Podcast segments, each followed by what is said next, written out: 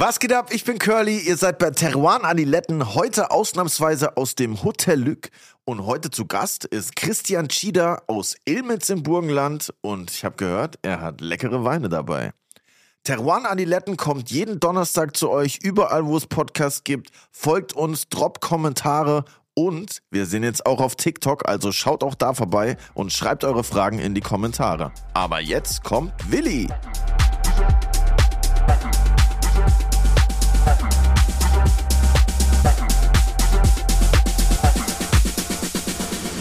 Aber ein herzliches Grüß Gott von meiner Seite. Hey, Was geht ab? Alles gut? Was ist los? Ja, super. Und ich finde es immer so geil, dass so viele Gäste fragen nach Weinen, die wir so trinken. Ich glaube, die wir kaufen. Ich glaube, den Zeug. Händlern geht es echt gut, seitdem es uns gibt. So. Wirklich. Ja, wir sollten kriegen nochmal ja auch immer die besten Sachen. Provision und alles und so, wirklich. Also, liebe Händler, drückt mir ein bisschen was ab hier oder keine Ahnung. Nee, aber was mich oft ein bisschen ärgert ist, die fragen dann halt so, ja, was habt ihr da und da und ich weiß es oft nicht mehr und irgendwie haben wir auch noch keine Liste, daran arbeiten wir ja gerade. Irgendwann kommt so eine Liste für alle Zuhörerinnen und Zuhörer, wird kommen. Aber irgendwie wäre es auch geil, wenn wir mal was hätten, was so zum Teilen wäre. Für nice, oder? Ja, weil die kommen immer und sagen sie, ja, das hätten sie gern und das hätten sie gern. Und davon gibt es vielleicht nichts mehr und so, weißt Weil du bist ja auch so der romantische Ja, voll. Weintrinker und sagst, ja, wenn es vorbei ist, ist es vorbei. Ja, vielleicht haben wir aber bald was. Ja, vielleicht haben wir wirklich bald was. Das wäre ja irgendwie geil, oder? Ich fände es großartig. Was, was wir beide voll abfeiern. Ja. Wo wir so denken, ey, das könnt ihr da draußen noch eigentlich auch trinken haben. und die anderen auch gerne saufen wollen würden. Ich glaube, das wäre eigentlich eine geile Idee. Dementsprechender Menge. Aber stopp, stopp, stopp, ja, da. Ich Nächste krieg gerade Folge. Alter. ich kann es gerade richtig Ja, ja, chill, chill, chill. Wir, wir, wir dürfen es jetzt auch nicht zu weit treiben. Deshalb nächste Folge, da gibt's vielleicht ein bisschen mehr News dazu, was wir da für euch haben. Aber es gibt, glaube ich, heute einen Gast, der teilt gar nicht so gerne, hast du Der hasst Teilen, glaube ich. Ja, perfekt. Ist ja Der bezeichnet sich ja selber als Hedonist. perfekte Überleitung. Und ja, und ja, ich, ich mag den schon lang sehr gern. Wir Kennst du den auch schon sehr lange, ja, ich kenne den echt schon lang. Immer wieder, das ist so wie so ein Touristenbus, was das hop on, hop off so oft. Okay, wir machen ich Kontakt so mit dem und dann Step by nicht. Step. Wo kommt der denn her? Aber ja, natürlich aus dem Burgenland. Aha. Ja. Also auch in Österreich. Und der ist, ja, ist Österreicher und ist groß geworden mit, der hat so eine ganz, ganz lange Entwicklung irgendwie hinter sich. Und ich freue mich, dass wir heute mal mit dem reden können, wie, wie das alles so sich durchgeschlängelt hat. Und ich hab Der gehört, ihr habt hat auch den so Stil oft schon gewechselt und dann hat man oft mal keinen Kontakt zwischendurch. Dann dachte ich, der macht gar keinen Wein mehr, aber er hat doch immer Wein gemacht. Und eigentlich so in, im Norden ist das der, so der Superstar, Weinstar. Mit dem gehst du Okay. in ein Lokal namens Noma und dann kommen Leute mit leeren Weinflaschen von dem und fragen nach einem Autogramm auf der Etikette. Real Talk. Ja, wirklich. Oha. Aber wie das genau läuft, erklärt er uns jetzt Und gleich. ich habe auch gehört, ihr habt schon ein paar wilde Geschichten zusammen erlebt. Deshalb freue ich mich auch, die von ihm nochmal bestätigt zu kriegen. Herzlich willkommen. Christian Schieder.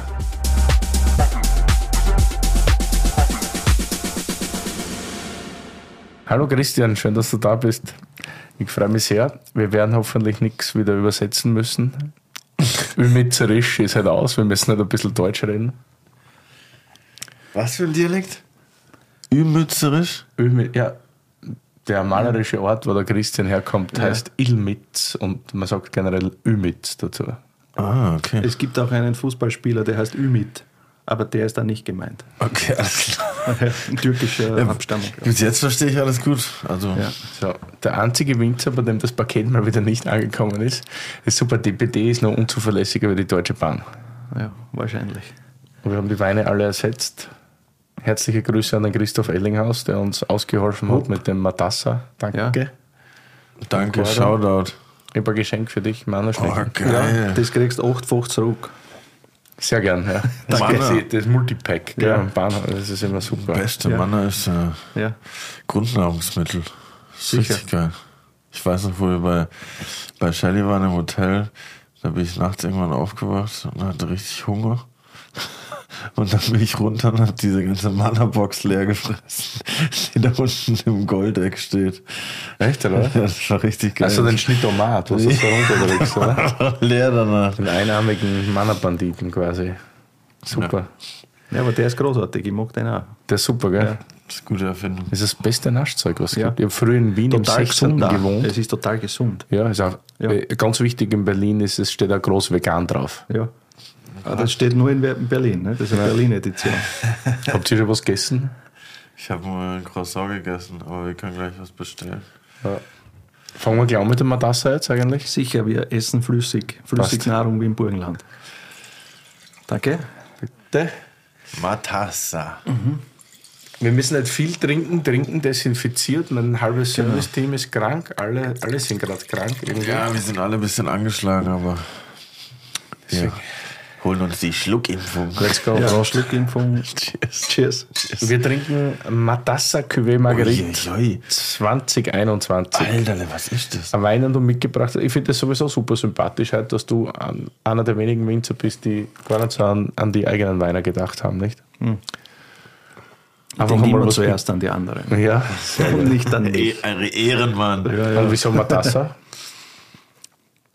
Wieso Matassa ist eine gute Frage.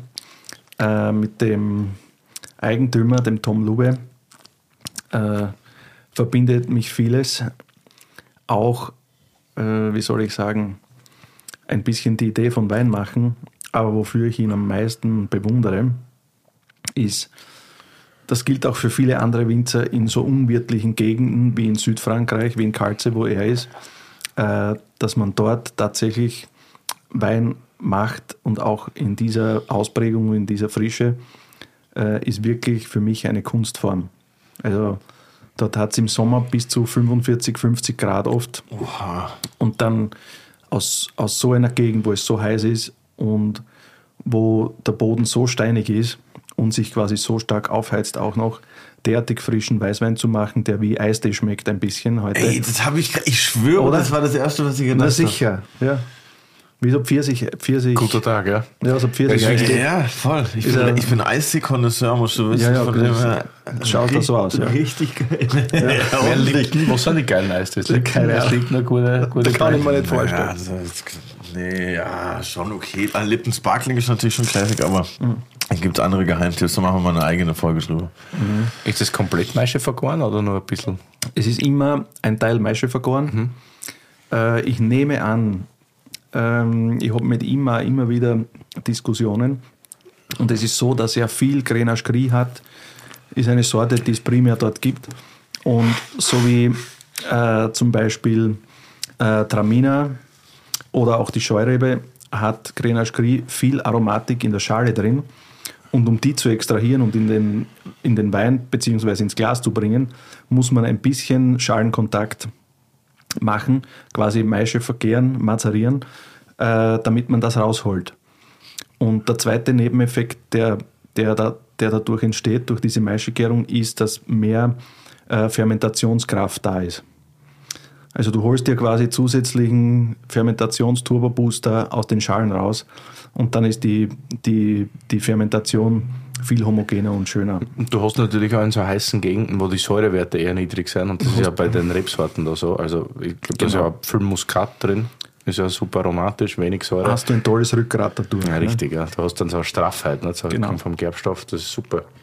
Ja. Aber was ist jetzt genau der Unterschied bei der Herstellung, kurz und knapp gesagt, im Gegensatz zu einem normalen Wein? Also der nicht, der nicht so, Ist der jetzt nicht normal für dich, oder? der ist schon sehr speziell im Geschmack, finde ich. Ja. Ja. Ja, ist er auch.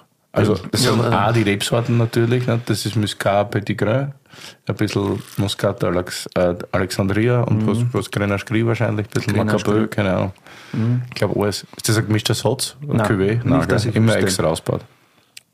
Ah, doch, Cuvée, Ja, Rebsorten und auch die, die Ausbauweise, glaube ich. Ne? Ich glaube, das weißt du besser, wie der das Also um auf deine Frage zu antworten, ich nehme an, mit normalen Wein meinst du klassischen Weißwein, Genau, ja, der uns sorry. allen in den Kopf schießt, sobald wir an klassischen Weißwein denken. Genau. Ist das hier ein bisschen so wie Rotwein gemacht wird, gemacht, aber nur mit weißen Trauben.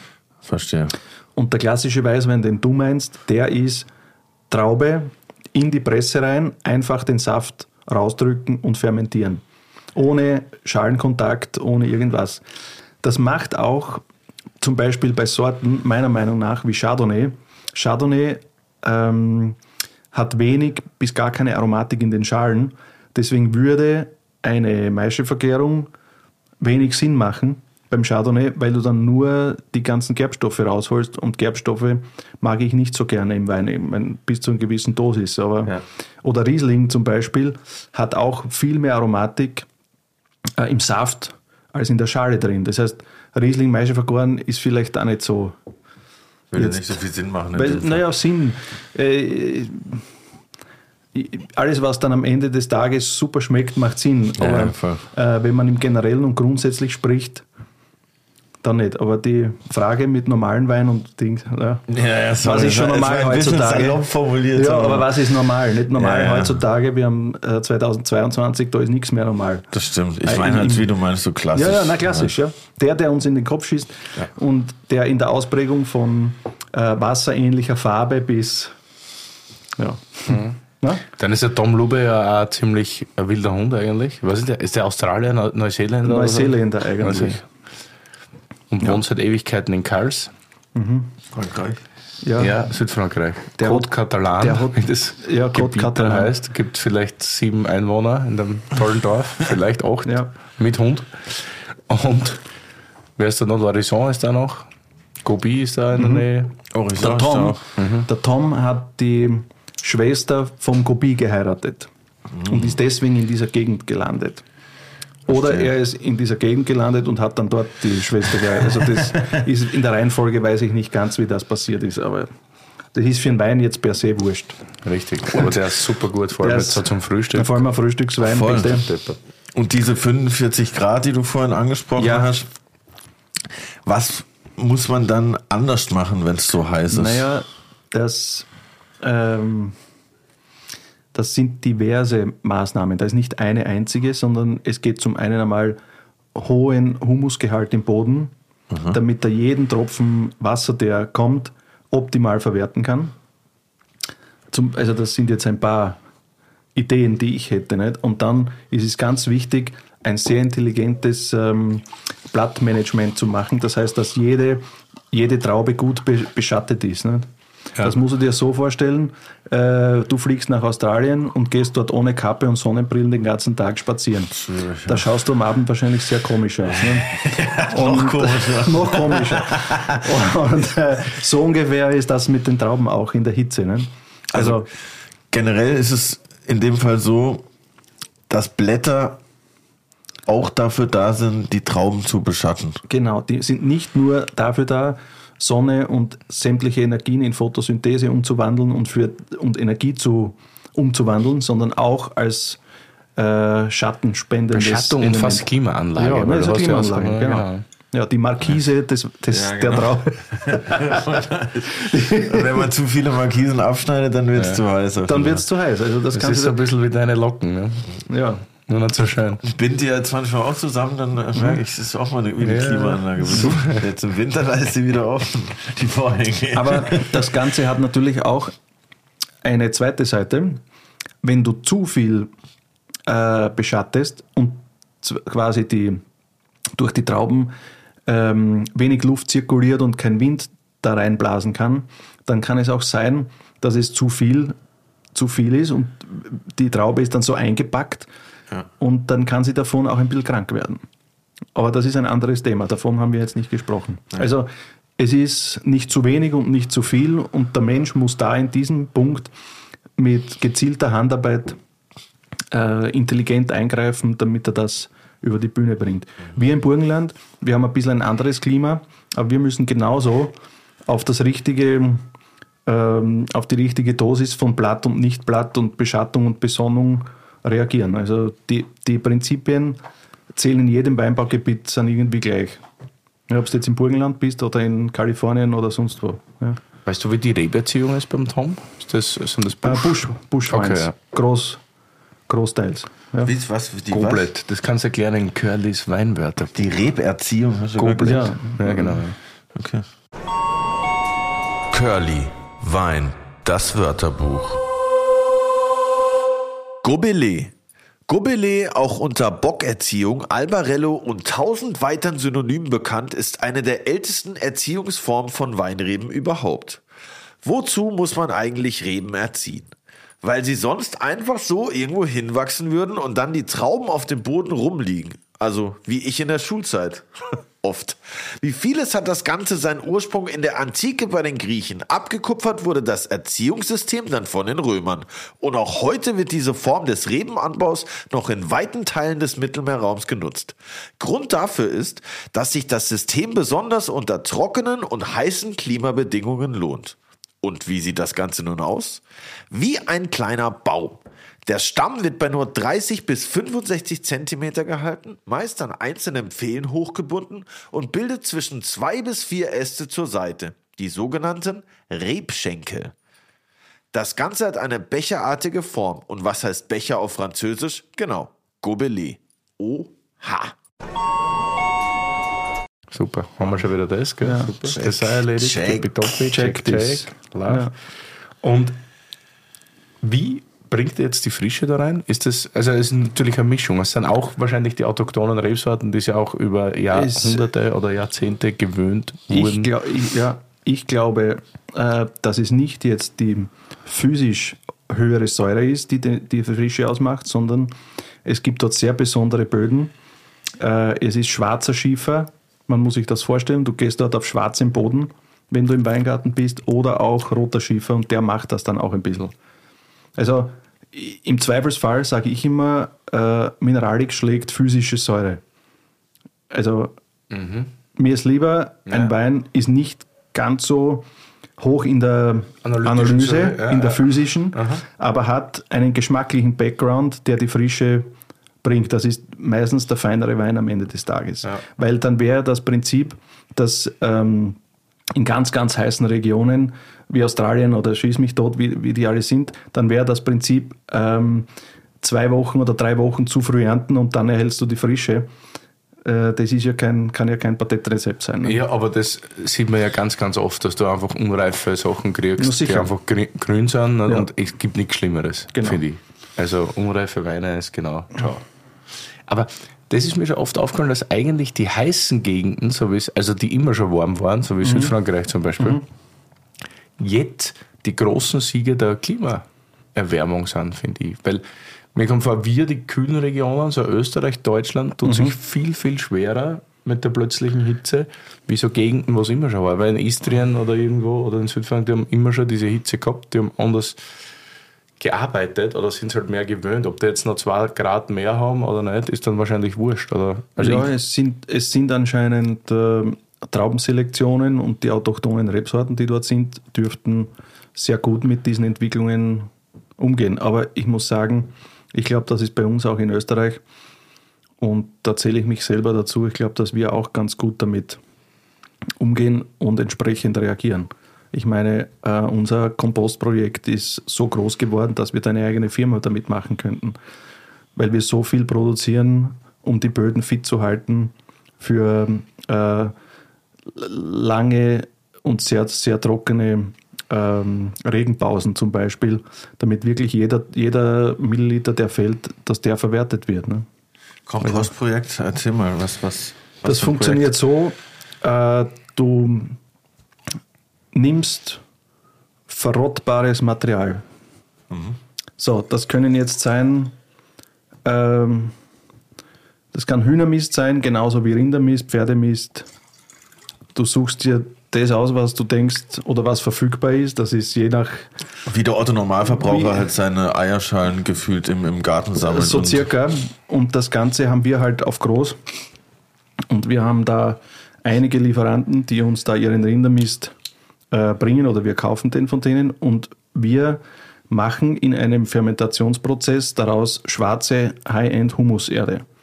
krass. Ja, also du hast zum einen hast du Mist, der mit Stroh und äh, Rinderdung quasi abgemischt ist und wir machen daraus die schwarze Erde, die du im Supermarkt um 30 Euro den Kilo kaufen kannst.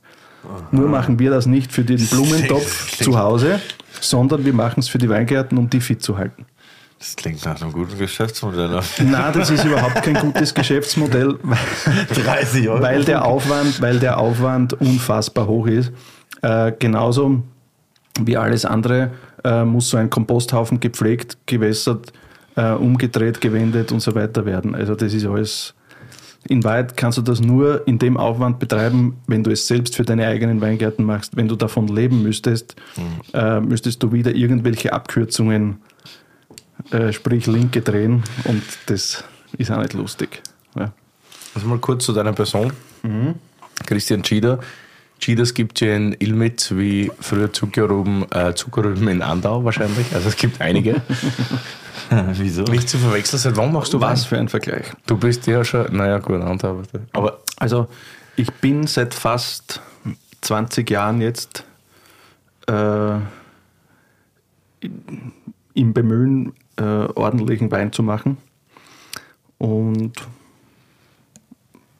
bin aus dem Burgenland in Österreich, das ist im wunderschönen Österreich und im Burgenland, das ist äh, das Bundesland, das gleich an die ungarische grenzt an, an Ungarn ein bisschen, unsere Gegend. Und da bin ich eigentlich aufgewachsen und habe auch angefangen, äh, Wein zu machen. Habe irgendwann nach vielen Irrfahrten des Lebens, so wie jeder vielleicht in diesem Alter mit 24, 25 begonnen, eigene Weine zu machen, auf der Basis ähm, der Weingärten, die ich von meinem Vater bekommen habe.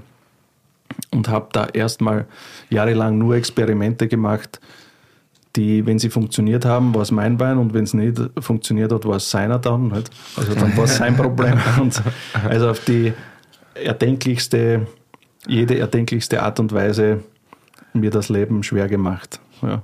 Also der Urplan wäre gewesen, wenn ich die Weingärten erbe, alles zu verkaufen und mir einen 9L verkaufen und einfach der coole Dude sein. Aber das kommt immer anders, als man denkt. Ne? von welcher Fläche sprechen wir da, die du da gekriegt hast? Oder mittlerweile eher Ähm, gemeinsam? Am Anfang waren es 6 Hektar. Und jetzt? Und das wäre sie ausgegangen. Jetzt haben wir 15. 15. Ja, aber jetzt ist der, der Hauptanteil oder der, überhaupt der große Anteil ist im Gebirge in den Bergen des nördlichen Burgenlands. Also auch wir äh, Gebirge, da spricht man jetzt von Hasse. naja, du sprichst von bis 400 zu Meter. 300 Metern. Ne? Ja. Und das ist fürs nördliche Burgenland gigantisch. Ne? Also ich versuche auch immer höher in den Lagen nach oben zu kommen, um auch zu garantieren, dass ich weiterhin diesen Stil von Wein produzieren kann. Und da habe ich ein bisschen meine zweite Heimat gefunden. Das ist nämlich lustig, wenn man jetzt von Stilrichtungen spricht. Ich habe das Ja. erste Mal Christian Schieder gehört in einem damals noch sensationellen Wirtshaus in Rust, Mm. nämlich im Schiff, beim Schiffkowitz, beim Markus Domschitz. Herzliche Grüße hiermit nach Berchtoldsdorf. Markus die Legend. Da muss man eigentlich. Berchtoldsdorf. Ja, Ja, Wahnsinn. ja, der hat dort eine Weinbar, Amici. Miei. Und ich glaube, in, in Wien hat er auch irgendwie so. Das weiß ich nicht, aber ich war letztens erst in Berchtoldsdorf und das Frühstück ist sensationell dort. Ja, also das ist alles sensationell. Auf jeden Und der Fall. Typ selber ist, Also der Typ ist ein Traum. Das ist eine, Lege- eine lebende Legende. Ja, lebende. Legende. Ja. Und von dem stammen Sätze wie eine in Helm zum Beispiel, also rein in den Helm. Sprich, Und das kannst du in einem Wort so durchziehen, so ein Helm. Irgendwann dann. Und auf jeden Fall war ich mal wieder mit Hans Martin unterwegs damals, mit dem Gesellmann. Und wir sitzen beim Markus und dann sagt er, kennst du das schon, kennst du das, Burschen, trinkt's, trinkt's. Und schenkt halt so ein Viertel ein. Und dann denken wir uns, wow, das hat uns richtig begeistert. Und das war so fast schwarz, unglaublich konzentriert. Und damals noch ein Stil, der mir sehr gut gefallen hat, weil, wie der Christian ja gerade gesagt hat, man hat ja, also Irrfahrten nicht, aber ich glaube, man muss alles mal durchkosten, durchmögen und Geschmack verändert sich ja auch. Das gehört dazu, zu einer anständigen Entwicklung. Und dann war das am Magnumflaschen Zweigelt, war das, ich glaube, 2002 hat es das gegeben? 2-3. 2,3. 2-3 war der erste Jahrgang, ja. Und das war unglaublich schöne Flaschen, so konisch ja. nach oben hin. Und dann war nur so ein, so ein Print drauf, gar keine Etikette, wo nur Die- Chile ein, drauf das war ein Direktprint auf die Flasche. Ich wollte eine organisieren für heute, ich habe aber keine mehr gekriegt. Leider. Ja, der Thomas, hab- äh, der, der. Markus hat auch keine mehr. Ja, ja. ja. Leider. Und das war, war super. ja. Und da ist mir das zum ersten Mal aufgefallen. Und dann wieder, dann kamen die Kapitel, Domkapitel Mhm. irgendwann. Dann war das Ganze ein bisschen anders. Und dann war es wieder anders. Und auf einmal schrie ganz Kopenhagen Cheetah, Cheetah, Cheetah. Mhm. Und dann war es wieder was anderes. Wie war die Entwicklung so? Ja, die Entwicklung ähm, war nicht so, dass man sagt, wir wollen das so haben und dann macht man diesen Masterplan, sondern der Masterplan hat, also es war der Plan, keinen Plan zu haben. Also so wie ich oft gar keinen Plan habe, aber da habe ich wirklich keinen gehabt. Und ähm, die Dinge kriegen dann meistens eine eigene Dynamik und werden dann am Ende des Tages besser, als wenn man sich das äh, alles zurechtlegt und plant. Nicht? Aber die Anfänge waren relativ komplex, weil du fängst einmal an, Wein zu machen. Du verlierst einmal alle Kunden, die mein Vater hatte, auch weil sie schon sehr alt waren. Und die haben gesagt, jetzt ist der Junge am Werken, das ist nichts und viel zu teuer. Und dann geht es halt weiter, äh, dass du den ersten Jahrgang abfüllst, nachdem du schon zwei andere im Keller hattest. Das heißt, du finanzierst drei Jahrgänge vor, ohne dass du noch irgendwas verkauft hast. Das heißt, ich habe primär nur Geld ausgegeben, Ja. um meinen Traum zu verwirklichen. ne? Das ist auch so ein So mache ich es immer noch, habe ich keinen Wein im Keller. ja, aber, aber das Also wie du hast, wann macht den Jahrgang Ne, lagerst ihn 2021 ein, und genau. der 2019 kommt. Genau, also, du, also drei Jahre später kam erst der erste Wein und du hast dann aber schon äh, drei im Keller, die du nicht, die du nicht angreifst. Ne? Ja. Und so ist das halt irgendwann äh, auch finanziell ein bisschen eng geworden und es hat dann wirklich relativ schnell dann aber doch äh, funktioniert. Zuerst in Österreich und dann äh, in der Schweiz und dann in Skandinavien und dann ist es weitergegangen nach New York und Japan und so weiter und der Rest. Ja. Wie viel Export hast du jetzt? Wir haben letztens ausgerechnet bekommen äh, 93, Komma irgendwas Prozent. Außerhalb von Österreich? Ja. Wow. Ja. Krass. Ja. Also die Idee ist schon, wenn irgendjemand in äh, Südkorea, was äh, auch unsere Kunden sind, äh, eine, ein Glas Wein oder eine Flasche Wein von mir haben möchte, dann sollte das möglich sein. Zwar nicht in großen Quantitäten, aber das sollte gehen. Und habt ihr das eher so proaktiv dann ausgebaut, dass ihr überall verfügbar seid? Oder war das eher so, dass die Leute halt immer mehr nachgefragt haben? Oder habt ihr dann schon gedacht, ah, ich brauche da noch, das Land fehlt uns noch, ich brauche da jetzt einen Kontakt? Na, überhaupt nicht.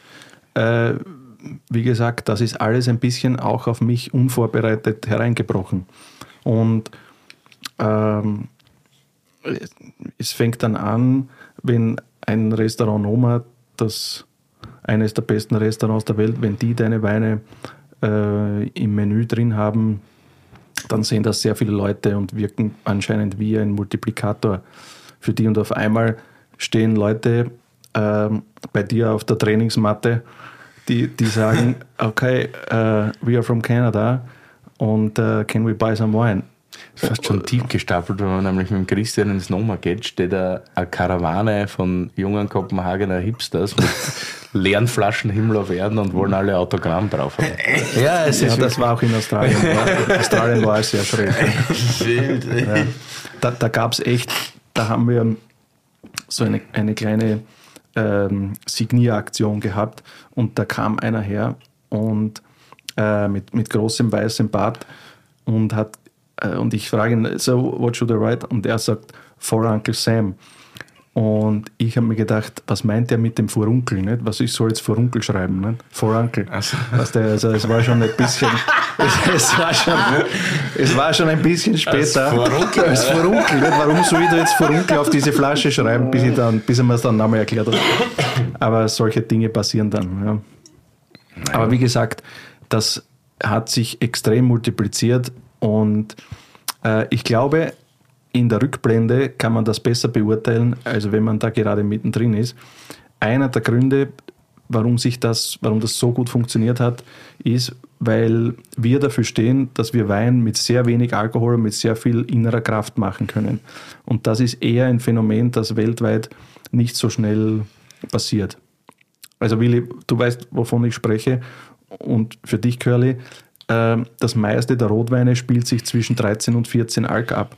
Und wir haben immer versucht, die Weingärten in diese Richtung äh, zu erziehen und zu drehen, dass sie mit, mit wenig Alkohol, sprich wenig Zucker, schon viel Reife haben. Ja. Um wie soll ich sagen, Wein ähm, und Alkohol zeigen sich ab 13 Alkohol, ab 13,5 wird, wird der Alkohol oft prominent am Gaumen. Und das will ich immer vermeiden. Und wie viele haben die dann? Elf, zwölf? 11, ja. 12, 12,5, ja. Aber das ist eine Weingartensache. Das ist nichts, was du im Keller irgendwie manipulieren kannst. Ne? Wann war das, wie du da drauf gekommen bist, beziehungsweise das angefangen hast umzustellen? Weil die Weine waren ja von Beginn nicht so. Der 2,3er hatte auch 12,5 Alkohol, nur habe ich den stärker extrahiert.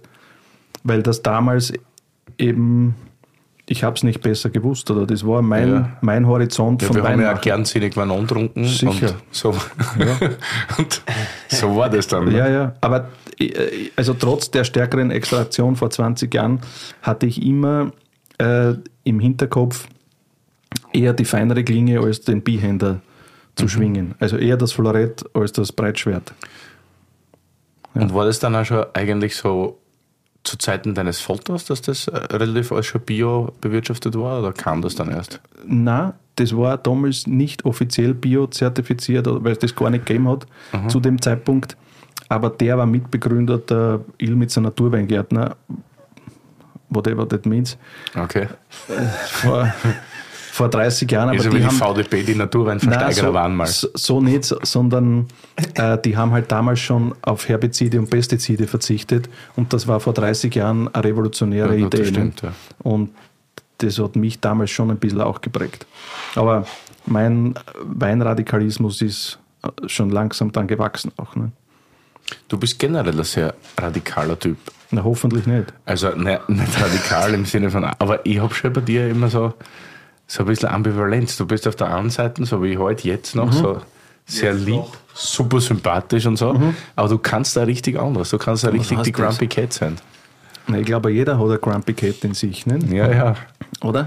Ja, sicher. Und Ich auf man- jeden Fall, ja. Und wenn man den Tiger provoziert, dann, habe eher einen Grumpy Dog. dann gibt es die Kralle. Ne? Aber das taugt mir schon immer, du bist eigentlich einer, der sich, wie man in Österreich so schön sagt, der sich nichts scheißt oder sehr wenig. Ne? Und Das finde ich ganz gut. Naja, warum eigentlich. auch? Ja, ja richtig, Ne? aber Warum? Übersetzt heißt es, was? Der Dass sich nichts scheißt? Einer, der sich nicht um andere Meinungen kümmert. danke. Sehr gern. Bist du jetzt biozertifiziert oder irgendwie? Wir oder? sind äh, 2003 war der erste Jahrgang mit der Bio, also wir sind fast 20 Jahre Ah, jetzt biozertifiziert. Ja. So lange gibt es Bio schon. Naja, nein. Also, das war lange bevor das im deutschsprachigen Raum sich irgendwie als Leihwand oder cool Ja, ja, etabliert hat. Ne?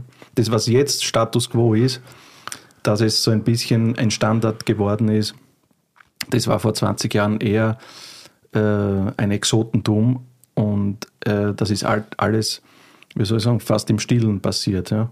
Das war in Österreich eher äh, der sogenannten Birkenstock-Fraktion zuzuordnen, wo die Leute, äh, du, du weißt, Willi, wovon ich spreche, vor 20 Jahren war das eher so, äh, besser nicht. Ne? Hippie-mäßig. Ja, ein bisschen hippiemäßig, wobei das nicht schlecht ist, Nö. aber ähm, Es war aber die Qualität das sehr oft bei ja, das nicht so gut. Wie kann man ist ein sagen? schwieriges, ist ein, Ja. muss man, solche Dinge, finde ich, muss man immer individuell betrachten und nie Voll. global sagen, ja, das, die Dinge sind so oder so. Ne? Das ist ja immer, im Detail ist es immer anders. Ne? Mal so eine Grundsatzfrage. Ja. Wenn man jetzt von Bio-Wein redet, muss der oder ist der überwiegend schon unfiltriert, oder? Oder ist das nur so ein Vorurteil? Nein, grundsätzlich gibt es da ein paar Sichtweisen. Äh, Du hast zertifizierte oder biologisch hergestellte Trauben. Das heißt, der Weingarten ist biologisch bewirtschaftet und der Betrieb nimmt dann diese Trauben oder der Winzer und vinifiziert die dann.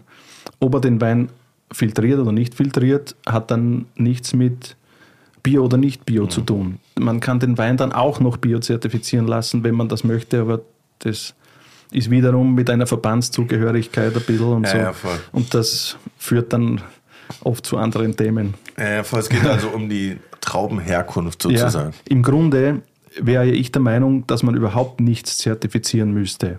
Und ähm, ich finde, dass man sich sehr oft auf den Typen oder die Frau, der das macht, verlassen äh, könnte, wenn man ein bisschen Menschenkenntnis hat und weiß, okay, der will jetzt, also der will jetzt was Ordentliches machen, dann kann man dem, ich finde, dass man viel mehr dem Produzenten vertrauen sollte und nicht so sehr auf irgendwelche Zertifikate schauen, weil ein Zertifikat ist auch nur ein Papier in Wahrheit. Nicht? Ja, was, weißt du, was ich meine? Also das, Absolut, ja, das kann ja auch drüber hinweg oder kann nicht auch in eine andere Richtung leiten, nur weil ein Zertifikat drauf Genau. ist. Heißt ja noch immer nicht, dass das Ja. großartig ist. Nicht? Aber da sind wir wieder dort. Nicht? Das ist so wie mit Zertifikaten für äh, Fisch oder für andere Dinge. Das ist ja immer, diese Dinge sind immer äh, einen zweiten Blick wert. In jedem Fall. Nicht? Ja, und auch immer Politikum. Na, Ich meine, klar. Welches Land auch immer. Nicht? Ja. Ich kann mich da immer beschweren bei diesem Bio-Siegel. Ich darf zum Beispiel nicht auf meine Speisenkarte schreiben, dass der Leberkäse Bio-Qualität ist, weil ich selber nicht bio-zertifiziert bin. Echt? Das heißt, Ja. Ich müsste mich bio-zertifizieren lassen als Restaurant. Was Du als Mensch. Ja, Der, der Willi ist sicher nicht Bio. weil die Chemiekeule. Ja, der Willi, der Willi ist Bayer. Weißt. Nächster Wein Ja, Achso, ja, trinke. next wine. Ja. aus dem, aus dem eigenen Haus. Ja. Vino della Casa. Vino de la Casa, genau. Ja. Himmel auf Erden Rosé. Ja, Himmel auf Erden Rosé.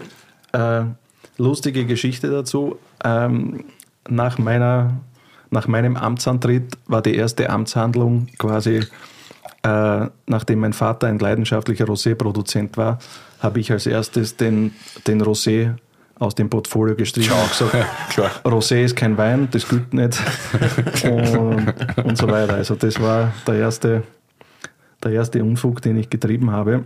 Und jahrelang sind er und meine Freunde mir in den Ohren gelegen und haben gesagt, ja, mach ein Rosé nur für uns ein bisschen zum Trinken und, so, und hin und her. Und äh, nach Jahren haben sie mich dann bekommen und haben gesagt, äh, die Leute sagen, du kannst keinen Rosé machen. Und das war für mich wie so, okay, passt, dann sage ich irgendwie, wie man das macht. Trigger. Trigger, passt. Und äh, das war dann von Anfang an ein ziemlich leibender Wein, der mir sehr ans Herz gewachsen ist. Auch weil es diese Vaterkomponente hat, da sind wir wieder beim äh, Vater-Sohn-Thema angelangt, das was eigentlich ein ewiges Thema sein wird, ne, im eigentlichen Sinne. Ja. Im Vergleich zu Weiß gibt es da immer viel weniger, oder? Wildes Etikett auf jeden Fall. Mhm. Geht, geht's wild her auf jeden Fall auf dem Etikett. Buha ist der Org. Das ist richtig arg. Ja. Hm. Okay, das hat jetzt heute, hat der viel mehr äh, ein bisschen so Chardonnay-Charakter. Es hat so, es hat so Chardonnay-Aromatik, finde ich. Ja. Weißt du, was ich meine? Ähm, als eigentlich Rotwein-Charakter. Interessant, ne? Es ist sehr auf der Weißweinseite. Sehr es hat so extrem. ein bisschen Hagebutte. Ja, aber extrem Weißwein, extremer Weißweincharakter. Ja. Also für Rosé, vielleicht für, deine, für dein Lexikon da, äh, wird aus roten Trauben, äh, die die Farbpigmente in den Traubenschalen haben, die aber erst wieder, wie vorher besprochen, durch die Auslaugung herauskommen, wird einfach, so wie klassischer Weißwein, in die Presse und einfach ein bisschen angedrückt, dann druckt es den, den, den Saft raus, ohne dass er die Farbpigmente mitgenommen hat. Und dadurch entstehen, je nachdem wie reif oder wie lange das miteinander in Verbindung war, äh, entweder ein, ein lachsfarbener Rosé oder eben ein dünklerer. Na, wie habe ich das erklärt? Hervorragend. Okay. Ich hätte es noch besser machen können. Danke, Willi. Danke, Ja, das danke Herr Professor Willi. Und der Lachs Lachs, ist, oder? der Lachs denke ich immer sofort auf unseren Freund K. Ronaldo, Ja. a.k.a. Young Huren. Schau da, auf jeden Fall. Aus Lachs. Das ist ein Tausender in Zehnern. Hast du das gewusst? Nein, Ein Tausender in Zehnern ist ein Lachs. das ist mir völlig fremd. Lachse, Lachse. Tausender in zehn. Ein Tausender in Zehnern. Boah, aber das ist ja ganz schön stressig. Okay, cool, Das würde ich sagen. Okay, Okay, wie ein Lachs. Ja, genau. Was ist ein Lachs? Ein Lachs, genau. Tausender, ein Lachs. Steppert. Aber in Wien sagt man ein Kilo. Ein Kilo. Okay, ein Kilo, Kilo? verstehe, ja. ja. Klassiker. Ja. Äh, seit wann gibt es die Himmel auf Erden Serie? Seit 2007. Seit, Seit oder 2007. Ja, haben wir angefangen. Der Wein hat als Galerie-Edition begonnen. Und der Wein war dann, der, der erste Jahrgang war nach zwei Wochen ausverkauft, weil die Leute so geil drauf waren. Weil der Wein erstens andersartig war und zweitens, weil das Etikett von dem berühmten österreichischen Künstler Ridlitschka war. Und ähm, Ja, und seither ist der Wein halt in der Welt unterwegs. Und was Das ich war halt. Hilger, oder? Ja, genau, in der okay. Galerie. Und was ich halt noch viel geiler finde, ist, ich meine, wir, wir schicken den Wein in die ganze Welt und schicken damit auch Kunst durch die Gegend. Ne? Und ähm, ich kann mir nur abstrakt vorstellen, wenn in Tokio ein Japaner, nicht? weil es ist in Tokio, nicht? wenn, wenn, wenn, wenn ein Japaner diese Flasche auspackt und sieht diese Dinge, die da am Etikett drauf sind, was sich der dann denkt. Ne? Und wenn er dann den Wein dazu Himmel hat, sich naja, der weiß ja nicht, was das heißt. Ne? Ja, Wir haben es ja nicht übersetzt auf Japanisch.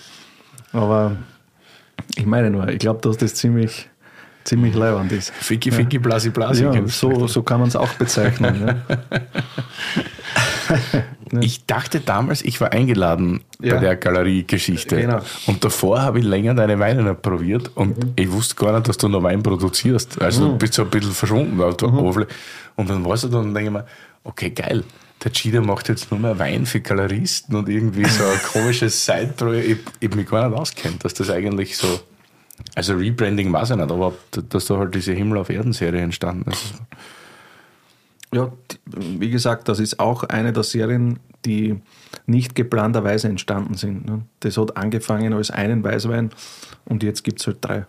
Aber du nimmst ja da, also drei meinst einen weißen, einen Rosé und einen roten. Einen weißen, einen Rosé und einen Maische vergorenen. Ah, okay. Unseren einzigen Maische vergorenen Wein. Ja.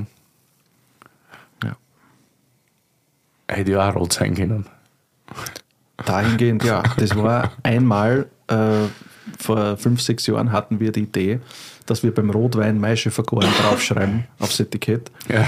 Und dann haben wir das ein paar Leuten gezeigt, das hat für alle nur verwirrt. Ne? Also das hat nur für Verwirrung ge gesorgt. Ne? Es gibt mittlerweile so viel eigentlich normale Wörter im Wein, die aber schon wieder verwirren, Ja, ja, weil sie alle so komisch verwendet Ja, ja, werden. weil es komisch verwendet werden. Ja. Das ist so wie den, den Begriff Orange Wein äh, muss ich immer lachen, weil der ist primär im deutschsprachigen Raum unterwegs.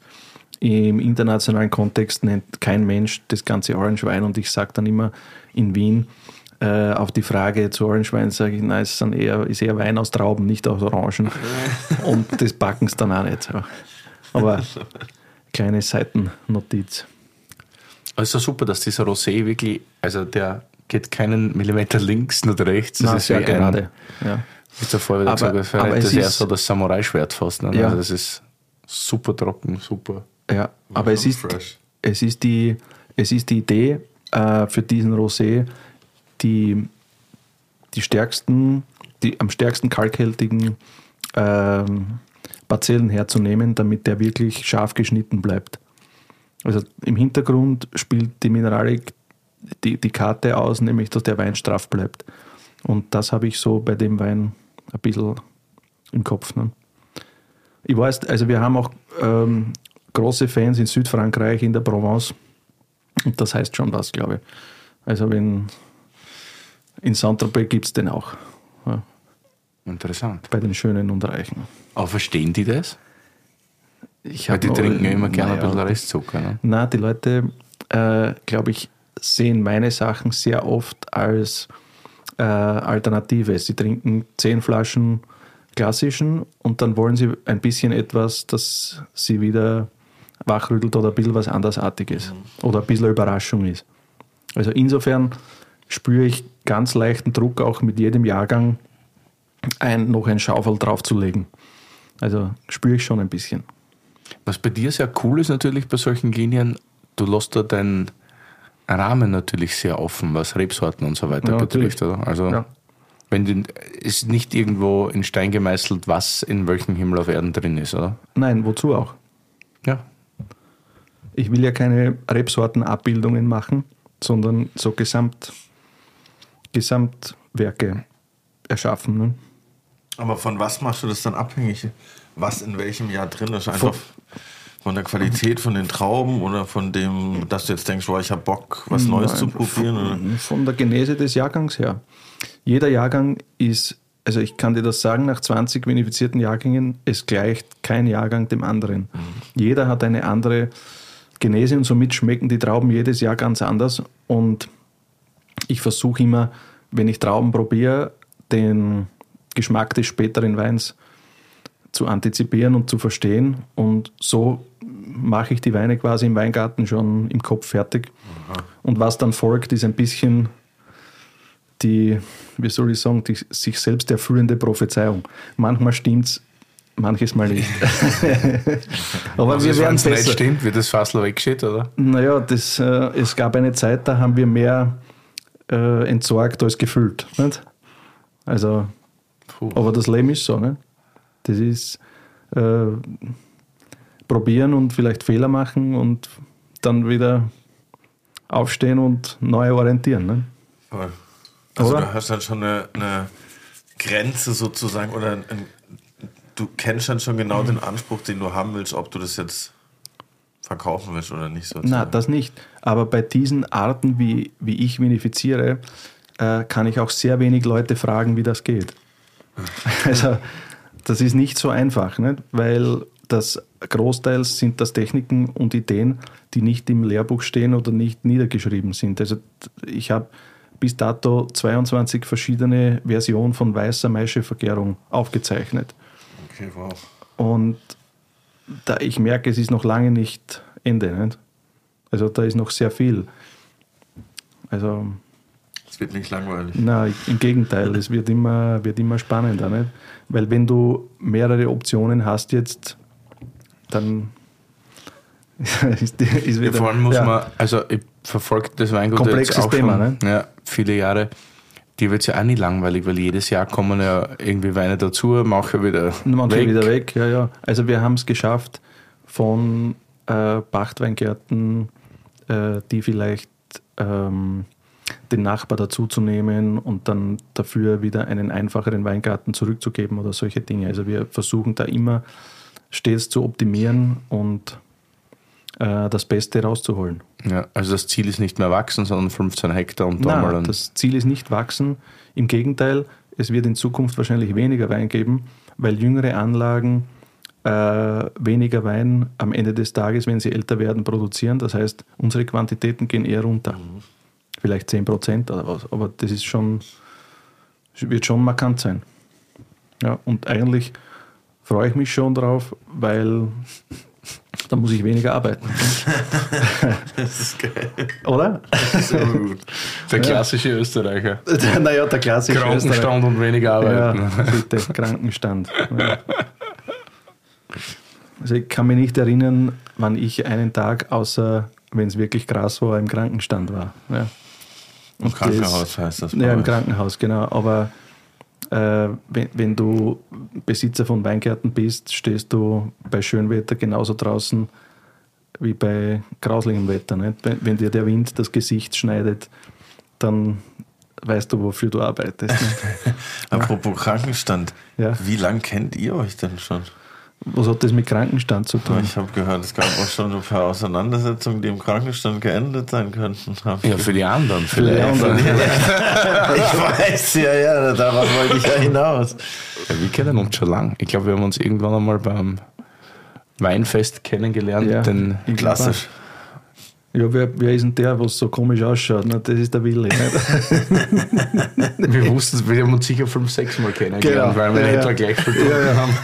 Und So, nicht mehr Erst wussten, ich glaube, ich kenne die von warum wir irgendwo. uns kennengelernt haben. Genau. Der Willi und ich, wir waren, glaube ich, vor 10, 12 Jahren gemeinsam mit einer größeren Gruppe in Budapest ähm, auf einem Rammstein-Konzert. Boah, die habe ich mir gerade nicht aufgeschrieben, die Ja, Geschichte.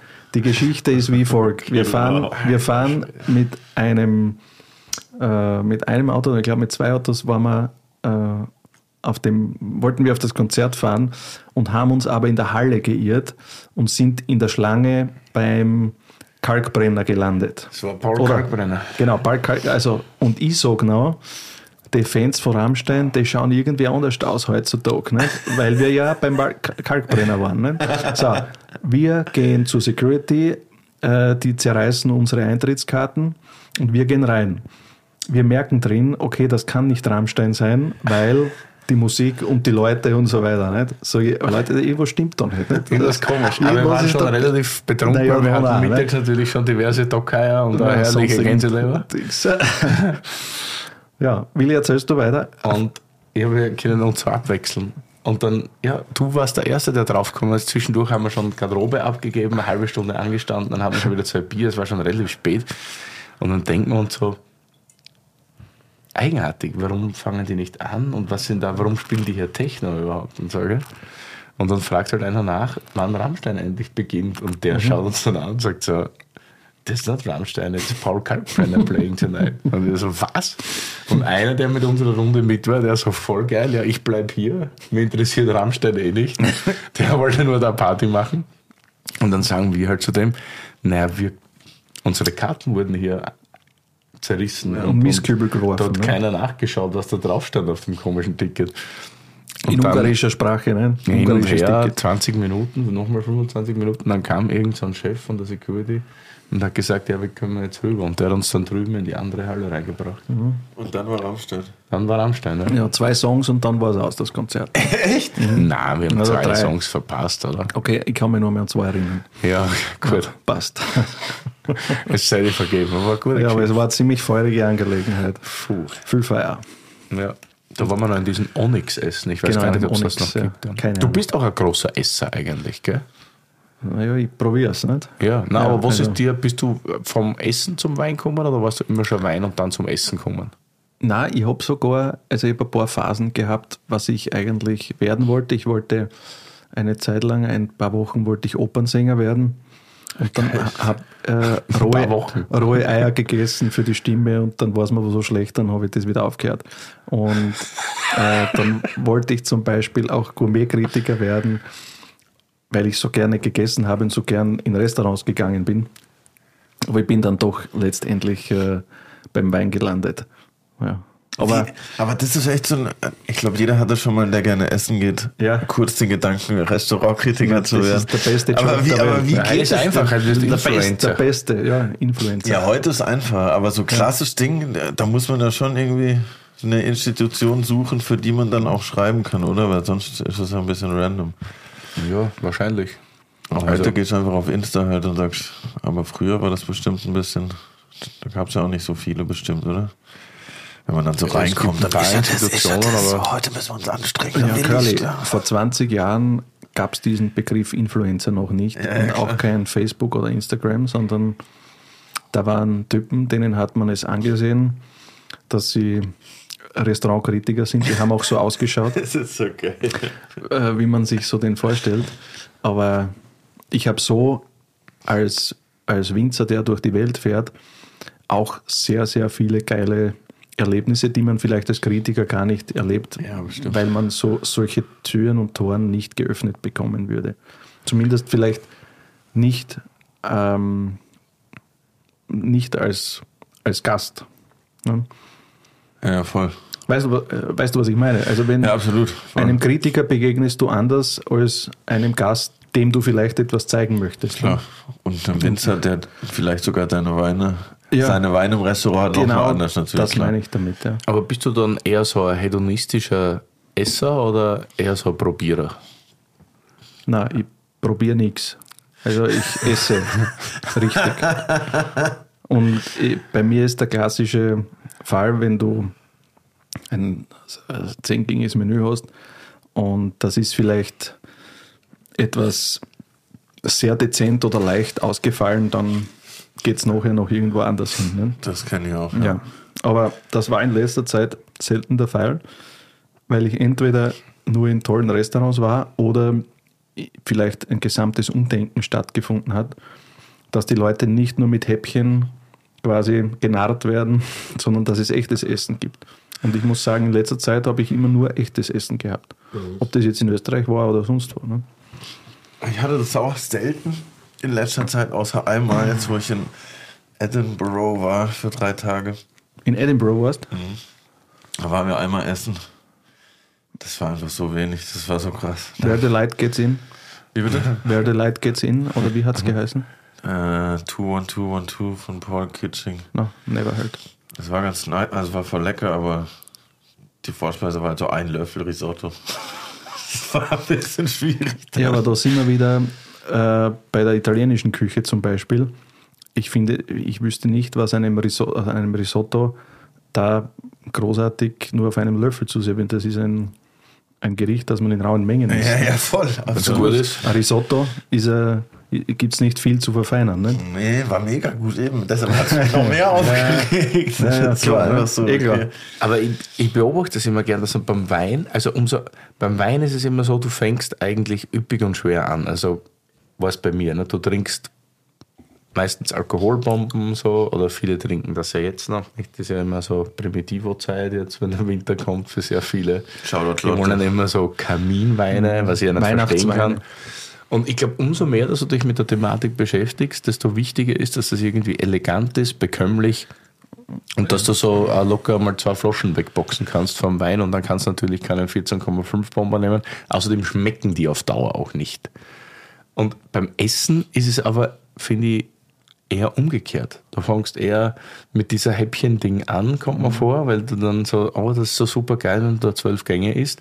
Aber irgendwann wird dir das zu blöd. Ich bin auch so. Ich habe am liebsten ein richtig leibendes Viergang-Menü oder so oder einfach nur einen Teller, wo du sagst, da hat sich jemand was dabei gedacht und nicht immer so komische. Ja, ich bin mittlerweile auch da voll auf dem, eher wieder auf dem Wirtshausfilm, dass ich mir sage, okay, ich will ein geiles Gericht haben, was mich satt macht, äh, was mich von innen lachen lässt, gefühlt, anstatt jetzt irgendwie mir sechs Gänge, die irgendwie voll verzieselt auf dem Teller sind, reinzupfeifen, wo ich auch so vier Stunden da sitze oder so. Das, ich meine, das ist schon mal geil zwischendurch, aber ich finde, wenn man das zu oft hintereinander macht, dann verliert es auch so das Besondere, weißt du, ich meine. Und mittlerweile, gerade im Winter jetzt, Wirtshaus live auf jeden Fall, voll Bock drauf. Hast du schon, du warst ja auch viel in Asien unterwegs, oder? Ja, ich habe zum Beispiel in Tokio hatte ich ein sehr, sehr extremes Erlebnis. Äh, da waren wir in einer Sushi-Bar und äh, der Sushi-Meister ist ein großer Fan von meinen Weinen und zu meinen Ehren hat er einen frischen Aal, einen lebendigen, hat er auf der Holzdecke äh, festgenagelt. Alter. Vorne So einen und großen hinten, Aal, so einen großen Aal, so ein Metergerät und hat, hat dem, ich konnte das nicht verhindern oder hätte auch nicht gewusst, wie wir es verhindern sollen, hat er dem die Haut abgezogen und das Filet rausgeschnitten und uns quasi als Sushi serviert. Live. Also ja, live, äh, live, natürlich. Live, äh, ich war live. live dabei, ja, live, ja. Und Vor allem so äh, ein Aal ist ja gar nicht leicht zu töten, na, gell? ein Aal, der hat sich gewunden und Dings, das war das ist ja ein nur total arg. Muskel, der ganze Fisch. Und ähm, meine Gefühle in diesem Moment waren zwischen ja, Speiben und trotzdem saugeiles Essen. Nicht? Also du weißt nicht, wie du da, was du davon halten sollst. Nicht? Also ich war auch nicht vorbereitet auf so etwas. Das sagt dir keiner vorher, dass der das machen würde. Nicht? Aber grundsätzlich als Erlebnis möchte ich es nicht missen. Ne? Aber Japan in Summe. Ne? Äh, bei einem großen Sammler in Tokio gab es äh, in, in der Gegend um Tokio gab es ein Erdbeben. Weinsammler. Ein Weinsammler, Entschuldigung, ein Weinsammler. Und da gab es ein Erdbeben. Und die einzigen Weine, die nicht beschädigt worden sind, waren meine. Was? Bei dem Erdbeben. So die Legende, die Geschichte, die sie erzählen. Und seither gelten die, die Weine von Chida-san, wie sie die Weine bezeichnen in Japan. Chida-san. Chida-san gelten als unzerstörbar. Nicht? Das Und das sind immer so solche Geschichten, Die kenne ich noch die erfährst du immer nur, wenn du vor Ort bist. Nicht? Das Ja, dringt klar. nicht bis nach Österreich durch. Aber die Leute erzählen dir das so unter vorgehaltener Hand, wisst was die, die Weine sind unzerstörbar, weil die haben dieses Erdbeben überlebt. Natürlich Wie auch immer sowas zustande kommt, aber ich freue mich dann natürlich insgeheim sehr über solche Geschichten. Nicht? Voll. Also schon so erdbebensichere Weine ist schon ein Traum. Nicht? Könntest du mal aufs Etikett schreiben? Ja, Finde ich gut. Erdbeben sicher. ja. Erdbebensicher, bulletproof, alles Dings. Schreib, schreib mal in die Weinkarten, glaube ich. Mit den Shelly gleich. Erdbebensicher. Den Shelly dazu. Ja. Erdbebensichere Weine. Ja.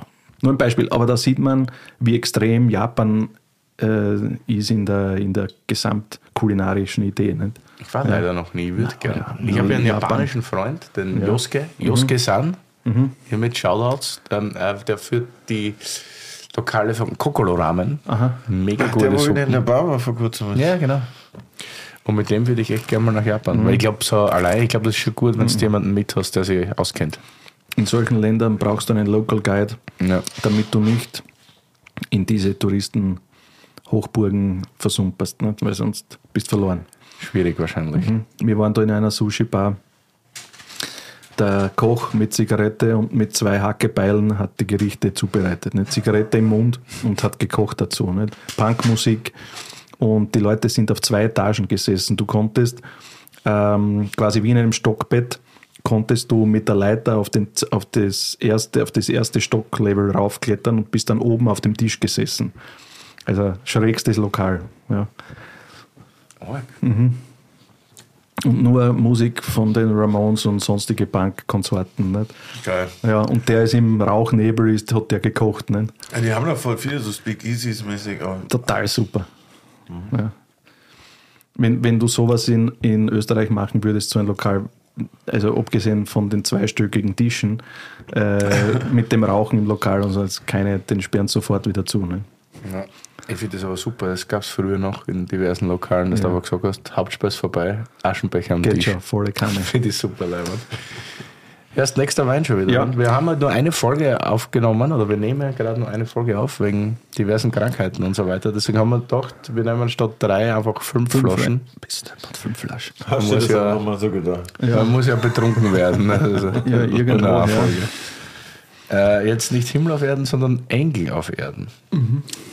Wie, wie, was passiert mit diesem Auf-Erden-Namen? Gibt es da noch so einen dritten? Oder wie, wie kam es jetzt auf Na, die? Hölle auf Erden es noch geben, aber da fällt mir nichts dazu ein. Das sind die Ähm, weggeschütteten Das Fass. hier ist eine äh, limitierte Edition, die gemeinsam mit dem österreichischen Kabarettisten Thomas Maurer entstanden ist. Den müssen wir auch unbedingt mal einladen. Ja, der ist super für euch auch. Ja, was? ja. Ein ganz, Der ist generell äh, super. Der ist generell super, aber im Speziellen ist der ganz super. Ja. Ja. Und wieso? Ja, perfekt. Das ist der Superste. Ja, der ist der superste. Also, ja. Ja, dann rufen wir mal an. Und was ist das jetzt für Wein? Das ist Sauvignon Blanc. Äh, mir ist ein Sauvignon Blanc Weingarten in die Hände ich, gefallen. hab ich das letzte halbe Jahr nur, nur Blödsinn So- erzählt. Und ähm, mir ist der in die Hände gefallen vor ein paar Jahren und ähm, ja, das ist das Endergebnis.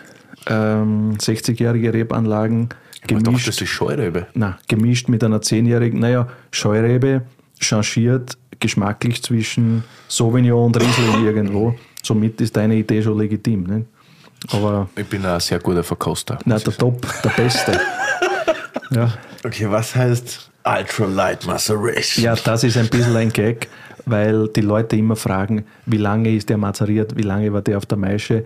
Äh, Und die Leute glauben, dass ich zwei Jahre später, wenn der Wein auf den Markt kommt oder drei Jahre später, dass ich noch weiß, wie lange, wie viele Stunden oder Tage der so gemacht wurde. ne? Also wir haben Aufzeichnungen darüber, aber aus dem Stegreif kann ich mich nicht erinnern. Und deswegen sagen wir jetzt Ultralight äh, 27 Minuten. Das ist geil. Ja. Um solche Fragen ein bisschen abzufedern. Und das ist jetzt Sauvignon äh, sehr vom, vom Kalk. Also da ist sehr viel Kalk und das ist sehr karg. Ja. Fürs Burgenland wiederum eine sehr untypische Rebsorte, würde ich sagen. Boah, das war das war hervorragend. Überhaupt nicht laut, eher so kräuterwürzig. Gell? Überhaupt Ja, keine genau. Frucht. Kräutrig. So Kräutersaft, ne? bisschen so wie herber, zuckerloser Almdudler. Ja. mit ein bisschen an Alkohol. Ja, das ist geil. Eistee mit Alkohol, Almdudler mit Alkohol. Ja, wir haben hier alles. I love it. Eigentlich machen wir das alles für Wein für Kinder. Ne? Also Kinder und Jugendliche. Das wird immer besser, ja, die Folge. Ja. Oder so Erfrischungsgetränke. Ja, super. Ja. Ich glaube, ihr solltet eure Zielgruppe neu bedenken. Ne? Vielleicht. Ja. Sehr gut. Nochmal zurückzukommen auf deinen wunderschönen Heimatort. Ja. Es gibt ja da hervorragende Lokale. Ja. Einmal für den Curly sehr zu empfehlen, wahrscheinlich die Piano Bar. Die Piano Bar? Gibt es ja noch? Nein, hat es nicht gegeben. Na, wie heißt denn die, die kleine, das Kino, Kinostübel da? Ah, die Piccolo. Ah, Piccolo, Entschuldigung. Piccolo Piccolo. gibt es noch. Was Piccolo? Bar gibt es noch. Ja. Was geht da in der Piccolo? Das ist ein legendäres Kino, äh, wo du zum Beispiel Schinken-Käsetoast serviert bekommst und ein Bier dazu. Oder Eben, während der Tonics. Film läuft. Während der Film läuft, ja. Das ist geil. Das ist Ja, super. das Vor allem ist super stehen geil. vor dem Film alle draußen und saufen sich an, dann geht jeder in die Vorstellung und, Und danach dann steht wieder. wieder. Das ist optimal. Also Super sowas. lokal. Aber noch besser, also mein legendär. Highlight, in, ich glaube, das ist auch in Ilmitz, Cutty's World. Cutty's World ist auch ein Traum von Was ist das für geile Namen? Cutty's Das World ist ein Traum von einer Diskothek und da gibt es drei verschiedene Zonen. Da gibt es die Heavy Metal Zone, die Pop Zone und dann die Schlagerzone. Klassische Großhandel. Klassische Dings. Ja, Ne? Großraumdisco, das ist so groß wie das Das ist so groß wie das. Ja. Okay, geil. Ja, und ähm, die Tochter des Hauses wollte sogar Bürgermeister jetzt werden. Ich weiß aber nicht, wie die Wahl ausgegangen ist. Die Kati. Ja, die, die, Die Kerl. ja. Wir hatten da mal einen fulminanten Abend, deswegen habe ich das in Curly schon vor der Folge erzählt mit den Ach so. Handgreiflichkeiten. Ich kann mich gar nicht erinnern Weil-. Ich weißt du weiß gar nicht? Nein, Du, da gar mit dem Schönberger Jakob und dem. Hans Martin. Und ich war dabei. Und der, nein, du hast das Ganze angezettelt. Ach so, ich habe das anzählt, okay. Ach so. Da echt? wurden, wir beschimpft, wir waren die Ältesten damals schon und das ist sicher über zehn Jahre her. Okay. Und da waren halt so junge Wilde Eingeborene. und der ja. Jakob und ich hatten an so ein kariertes Flanellhemd und dann wurden wir, wir, wurden wir beschimpft als ihr, es war das witzigste Wort, ich habe es extra aufgeschrieben, Ja. College-Wichser. College-Wichser. College-Wichser. College-Wichser. College-Wichser. Ich kann mich nicht daran erinnern, dass das je stattgefunden hat. Ja, super. Du hast dann nicht diskutiert, du hast einfach nur gestoßen. Dann. Ach so. Das war hervorragend. Ich habe versucht, das diplomatisch zu Also lösen. für, ne? für jeden, der mal in Ölmitz ist, Cutty's World würde ich auf jeden ein Fall empfehlen. Ein, ein wirkliches Highlight. Mit Flanellhemden und so Ja, weiter. dann schaust du aus wie der Wille. Okay. Super. So, super. eine sensationelle Geschichte. War gut. Aber es hat, haben alle überlebt. Selbstverständlich, ja. Sicher. Also für uns Auch ist die anderen. Nicht blöd ausgegangen. das ist sehr gut. Ja. Wir bekamen danach gratis Getränke. Dann ist ja um Win-Win, würde ich sagen. Naja, wenn du die Getränke einmal probiert hättest, würdest du das jetzt nicht sagen. Wahrscheinlich. War, weil du vorher vom Noma geredet hast, war das nochmal so ein richtiger Boost eigentlich, als Mats Kleppe meinte, der Chefsommelier vom Noma, der Ja. ehemalige Chefsommelier Ja. vom Noma, dass das das ultimative Zeug aus Österreich ist, war das nochmal so ein richtiger Boost? Ähm, das kann ich insofern schwer beurteilen, weil er auch immer nach, nach äh, Weinen gesucht hat, die die Gerichte komplementieren. Also ich glaube nicht, dass er so sehr gesagt hat, dass das das Beste ist, sondern das passt am besten zum Essen. Und da können wir immer liefern. Aber der Booster selber, ja, waren, waren die Weine selber am Ende des Tages. Nicht? Und ich höre heute immer noch, ähm, wenn Sommeliers eine schwierige Weinbegleitung haben zu Gerichten mit Ei zum Beispiel, zu, zu Ei, äh, passen sehr wenig Weine und dann sagen sie, da passt immer irgendein Himmel auf Erden oder sowas, passt immer. Ich habe keine Ahnung, warum das so ist, aber es ist halt so. Und ich freue mich natürlich darüber. Aber ja, vielleicht war es ein, ein kleiner Booster, aber schwer zu sagen. Gab es einmal eine Zeit, wo du vielleicht einmal gesagt hast, okay, ich produziere jetzt Wein doch so, bis dem und dem besser gefällt? Also, dass du wirklich vielleicht einmal so dir gedacht hast, okay, ich passe meinen Stil ein bisschen da an, dass für den und den besser passt? Na, eigentlich nicht. Oder in keinster Weise, weil ich auch nicht gewusst hätte, äh, welchem Geschmack ich überhaupt äh, dienlich werden sollte. Nicht? Wem hätte ich mich äh, verkaufen sollen? Oder wie viel? Nicht? Ja, ja, aber Ja. dass man jetzt sagt, okay, man verzichtet auf noch mehr Schwefel und so weiter, Nein, das, halt das war, nie eine, war nie eine, ein Thema. Eher umgekehrt, ich sehe es mittlerweile sehr klar so, ich produziere den Wein so, wie er ist und äh, wenn er da taugt, kannst du das haben und wenn er nicht, dann such dir einen anderen Wein. Das ist relativ, ich sehe das sehr entspannt. Und ich nehme das auch nicht persönlich oder, oder Gramm. Also wir offerieren diesen Typ Wein mit meiner Stilistik und wem es taugt, äh, der ist herzlich willkommen und wem nicht, der soll auf gut Deutsch, ne? Ja, klar. Und, soll sich schleichen. Ne? Es, ist mir, es ist alles okay.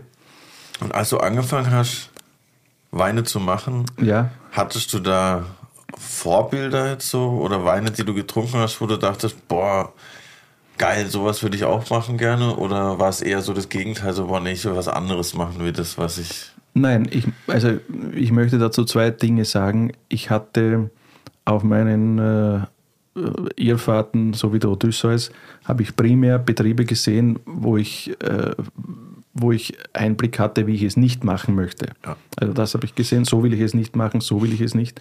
Und zum anderen habe ich immer Leute bewundert, die in schwierigen oder vermeintlich schwierigen oder unter sehr widrigen Umständen geilen Wein gemacht haben. Also das finde ich als sehr bewundernswert. Äh, nicht irgendwo im Disneyland Wein machen, sondern auf irgendeinem Berg, wo es extrem schwierig ist und wo, wo die Natur extrem gegen dich arbeitet. Das ist etwas, was mich sehr reizt, auch an meinem eigenen Weingut und was ich auch sehr respektiere äh, von Winzern im Ausland oder in der Steiermark oder sonst wo. Ne? Ja. Das war eine sehr starke Überleitung. Christian übernimmt meinen Job. Nächster Wein nämlich aus der Steiermark. Ich habe schon sehr viele Steirer gesehen, die burgenländische Weine mitnehmen, aber Ja. noch nie einen Burgenländer, der einen steirischen Wein mitgenommen hat. Na schau, so bin ich. Premiere. Premiere, ja. Finde ich super. Skaminek 2017 von den Musters.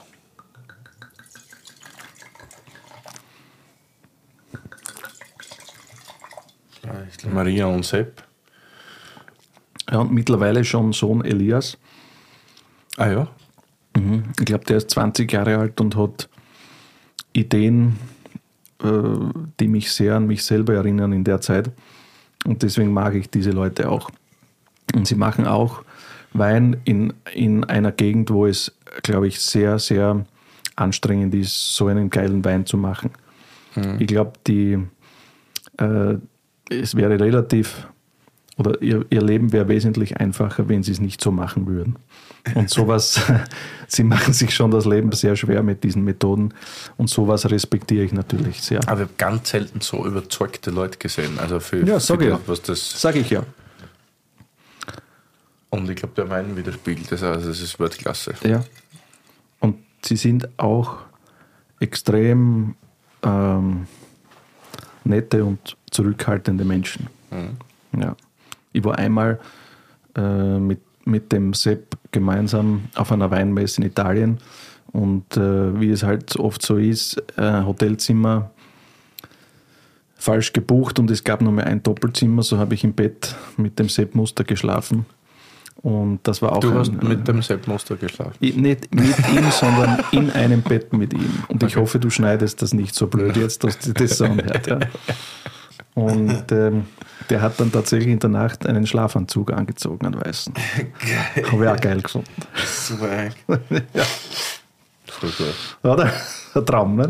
Mega. Und dann macht er solche Weine auch noch. Ne?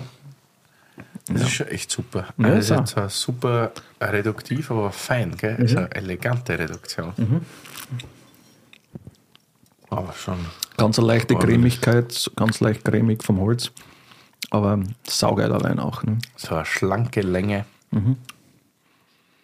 Wow. Ja. Ja, da sind wir wieder dort. Ähm, schwierige Gegend. Und der Output, der aus so etwas kommt, ist natürlich ein hochkomplexer, saugeiler Wein. Boah, schon eine klasse Reduktion.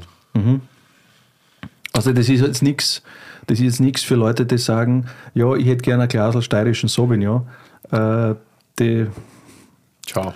das, oder, Willi?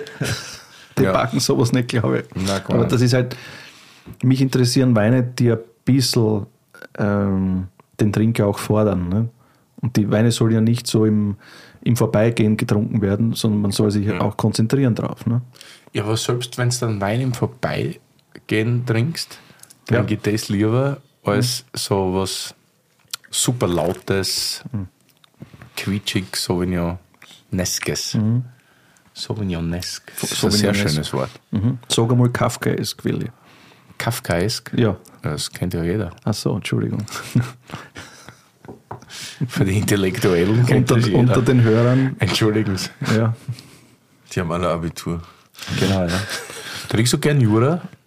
Äh, manches Mal sehr gerne. Ich wollte ja. halt Jura mitnehmen, weil das letzte Mal, als ich bei dir am Weingut zu Besuch war, haben wir eine richtig super Diskussion angefangen, die ich vielleicht jetzt gern weiterführen würde. ja, bitte. Man hört immer so oft, deine Weine schmecken so nach Jura oder irgendwie sind sie ja, so ja. Jura ähnlich. Ja. Wahrscheinlich aufgrund der wenigen Frucht und des niedrigen Alkohols. Und ich finde ja, und wir haben da so super aufgehört, nämlich mit dem Satz, naja, ich weiß ja gar nicht, ob Jura jetzt so eine richtige Herkunft eigentlich widerspiegelt, be beziehungsweise ob der Terroir-Gedanke so groß ist, sondern ob es eher liegt, wie die Betriebe arbeiten, beziehungsweise wie der Stil der Betriebe ist. Das ist natürlich ein abendfüllendes Thema, ob jetzt äh, der Stil des Winzers über den, den Grundgeschmack der Sorte und des Bodens, wo es herkommt, drüber vinifiziert oder ob es äh, das miteinander verschwimmt und diese Addition von Boden plus Traubensorten plus Winzer ist gleich äh, das, das Gesamtbild. Und wenn alle einen ähnlichen Weg gehen, dass dann ein Bild davon entsteht, wie eine Gegend schmeckt. Schwieriges Thema. Ne? Ähm, mit, mit solchen Sachen äh, ist es auch dann sehr leicht wieder herauszustechen, weil wenn es alle so machen, kannst du mit dem kleinen Finger schon auffallen, indem du nur eine Sache anders machst. Ne? Aber die Sorten, die dort sind, mei meistens sind es im weißen Bereich Savagny und Chardonnay. Und ähm, äh, der Fassausbau, äh, der zwingt natürlich die Weine in, in einen gewissen aromatischen Kontext und das schmeckt dann so. Aber ob diese historische Ausbauweise jetzt Terroir ist oder nicht, ne? das ist vielleicht so ähnlich wie die Frage äh, beim restsüßen Riesling, der ja historisch gesehen vielleicht so war, um eine äh, gewisse höhere Säure abzumildern. Mit Restzucker ist es dann äh, noch komplexer als vielleicht vorher war mit höherer Säure, aber vielleicht hat das solche Gründe auch. Ne? Jura hat ja auch ganz geile Säurewerte. Ne? Ja, richtig. Ja. Ja. Ja. Und super niedrige pH-Werte. Super. Deswegen, deswegen ist halt im Jura relativ einfach, mit einem sehr niedrigen Schwefelgehalt zu arbeiten oder mit gar keinem. Ne? Das kann sein, ja. Aber dann liegt es ja, aber dann habt ihr euch das ja gerade selber schon ein bisschen beantwortet, weil wenn ihr sagt, es liegt schon an dem Boden und an den pH-Werten und so, dann hat es ja schon mit der Region mehr zu tun wie mit den Winzern, oder? Na, eben vielleicht zu 30, 40, zu einem gewissen Prozentsatz, ja. Aber ich sage da, eben alles zusammen und vielleicht der Gedanke, dass das alles zusammen einen großartigen Wein ergibt, wenn diese Meinung mehrere haben. Das ist so, wie, wie wenn du etwas aufnimmst mit einem gewissen Plattenspieler, mit einem gewissen Micro und ähm, mit einer gewissen Sprechtechnik oder sonst. Ja, ja. Also Autotune. Auto genau. Nee, ich meine nur so die, die, die Grundlage, auf dem du dann im Jura Weine machst, gibt ja schon dann die, die, die Region vor. Das ist ja wie wenn ich dann sage, okay, ich nehme jetzt das Sample oder so, dann habe ich ja auch die, ich kann daraus halt natürlich, äh, kann das hochpitchen, kann das langsamer machen und so, aber die Grundzutat ist ja sozusagen Ist gleich. immer die gleiche, das meine Genau. ich halt so. Und das gibt ja schon einen gewissen Rahmen, Rahmen vor. Also Ja. du, ich, du kannst, ich weiß nicht, ob du im Jura jetzt Kabis machen könntest, aber wahrscheinlich schwierig. Ja, das nicht, aber, aber zum Beispiel Es würde auch wenig Sinn machen, glaube ich. Im Das Jura. macht immer Sinn, machen. nee, voll, ich weiß jetzt Vom Chardonnay, Schwierig. Chardonnay ein Kabinettchen. Weißt du, was das ist? Ein sogenanntes Oxymoron. Ne? Das schließt das eine, das andere. Ja, ja. Chardonnay ein Kabinettchen. Das ist aber lustig. Ne? Chabinett. Chabinett, wie du sagst. Ja. Bin gespannt, wie viele Anfragen jetzt kommen von Winzern. Oh ja, lass uns doch mit Curly im Kabinett auf Kalkboden machen, ja. oder? Und steige aus, brauchst einen eigenen Partner. Ja. Ja, aber der Wein ist, hat eine geile Länge, wie du vorhin gemeint Also nicht zu lang, aber schon ordentlich. Super Wein. Aber nochmal auf dein Sauvignon. Wie viel Sauvignon gibt es eigentlich bei dir? Einen halben Hektar. Halb Hektar Ja. Eine alte Anlage und eine jüngere gibt Schon gut. Und Riesling habe ich das letzte Mal auch bei dir probiert. Gell? Riesling haben wir fast zwei. Zwei, Hektar. Zwei Hektar Riesling, ja. Auf, Das, aber auf Schiefer. auf Steil und Schiefer, ja. Auf steil ist nice. Ja, auf Steil. Auf lässig. so steil wie Curly. Riesling Wir haben natürlich Steil. noch, der Burgenländer kann natürlich nicht da sein, ohne dass man keinen roten. Ja, Keinen stimmt, Rotwein verkosten. Rotwein, ja. Was, was ich gerade Witziges gefunden habe, hier in der Minibar, by the way. Ja, extra für dich aus dem. Extra ein, ein, ein Zweiget hier aus, aus dem Burgenland, weil wir sind heute ausnahmsweise auch nicht im Hotel Oranje, sondern im Hotel Lück. Shoutout übrigens an das Hotel Lück, dass wir hier kurz. Dürfen wir das überhaupt sagen? Ja, Ja, also super. Ja, es ist ein abgespacedes Hotel hier am Gendarmenmarkt, muss man Ja, ja. Die Aussicht war noch nie so gut. Ich schaue Christian China an, ja, beste Aussicht. Ja, Nee, hat- ungeschminkt. aber dahinter super. Konzerthaus, Alex, also Fernsehturm. Habe ich nur gerade in, äh, in der Minibar gedacht, witzig. Heißt der Fernsehturm Alex oder ist der Alexanderplatz der Alex? Der Alexanderplatz ist der Alex, Willi. Der Fernsehturm heißt Fernsehturm. Ich bin immer der Meinung, dass der Fernsehturm Alex heißt. Okay, dann ab heute heißt der Fernsehturm Alex. Ja. Das ist geil. Finde ich gut, oder? Also, wir waren beim Rotwein. Ja. Lassack. Also, jetzt war ich mir nicht sicher, kennst du das? Na, Na, noch nie gehört. Na. super. Lemberger habe ich schon gehört, aber Lemberger Lassack? Lassack ist das Österreich oder Deutschland? Das ist Deutschland. Okay. Ein sehr tolles Paar, das wir vor kurzem auch bei uns mal hatten hier im Podcast. Grüße. Und ich bin ja, wie du weißt, blaufränkisch Beauftragter. Ja, ja. Minister für Blaufränkisch. Minister, Botschafter. blaufränkisch Minister. Curly, Wein, das Wörterbuch. Blaufränkisch. Oha, jetzt muss ich aufpassen, dass ich von Willi keine Watschen morgen kriege, was ich hier erzähle. Das Wörterbuch war wirklich überfällig. Die Herkunft der Rebsorte Blaufränkisch wird im heutigen Slowenien und der damaligen Untersteiermark vermutet. In Deutschland tauchte die Rebsorte dann später unter dem Namen Lemberger oder auch Limberger auf. Besonders in Österreich ist Blaufränkisch eine sehr verbreitete und beliebte Rebsorte, die nach Zweigelt den zweiten Platz der österreichischen Anbaufläche einnimmt. Die Rebsorte produziert vielschichtige Rotweine, die von Tanninen geprägt und durch eine sehr gute Lagerfähigkeit ausgezeichnet sind, während der die Rotweine an Facettenreichtum und Qualität gewinnen können. Wie sagt es Willi? Die drei großen B des Weinbaus. Burgund, Bordeaux, Blaufränkisch. Ich, ich glaube, das ist so ziemlich die, die deutsche Benchmark. Bin ich gespannt, dass, wie so. Es das gibt da ist. so drei, vier Betriebe, die ich sehr, sehr schätze, die hervorragende Blaufränkisch machen. Auch wenn da jetzt Lemberger draufsteht. Das Lemberger 2020 Native oder Native ist eine, glaube ich, Spezialfüllung für den Weinhandel Vinikultur. Da in Berlin, das ist jetzt komplett ohne Schwefel gefüllt. Und mir erinnert, also ohne dich jetzt beleidigen zu wollen, du machst ja hervorragende Rotweine, wir haben leider keinen da.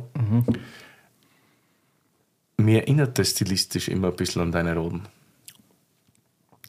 Weil es auch eher sehr zart, sehr karg ist. Du hast einen unglaublichen, finde ich, so Trinkfluss, so wie so Speichel produzierenden Ja. Trinkfluss. Und das ist halt sehr auf der eleganten, feinen Seite. Und Extrem. Habe ich mir gedacht, ich nehme das mit. In der Hoffnung, dass du es nicht kennst. Sehr gut. Ja, ich kenne es nicht und ähm, der Stil ist mir für, für Deutschland sehr neu, muss ich sagen. Ja, Ich, zugegeben, ich habe nicht viel, ich guten nicht viel äh, Idee, was in Deutschland abgeht, muss ich sagen. Aber es ist äh, Trinkst du gern Riesling? Wahrscheinlich nicht, weil du nicht so Oh ja, mit Schwefel nein, kannst, nein. oder? Riesling trinke ich ganz gern. Lemberger. Eine krasse, krasse Nase.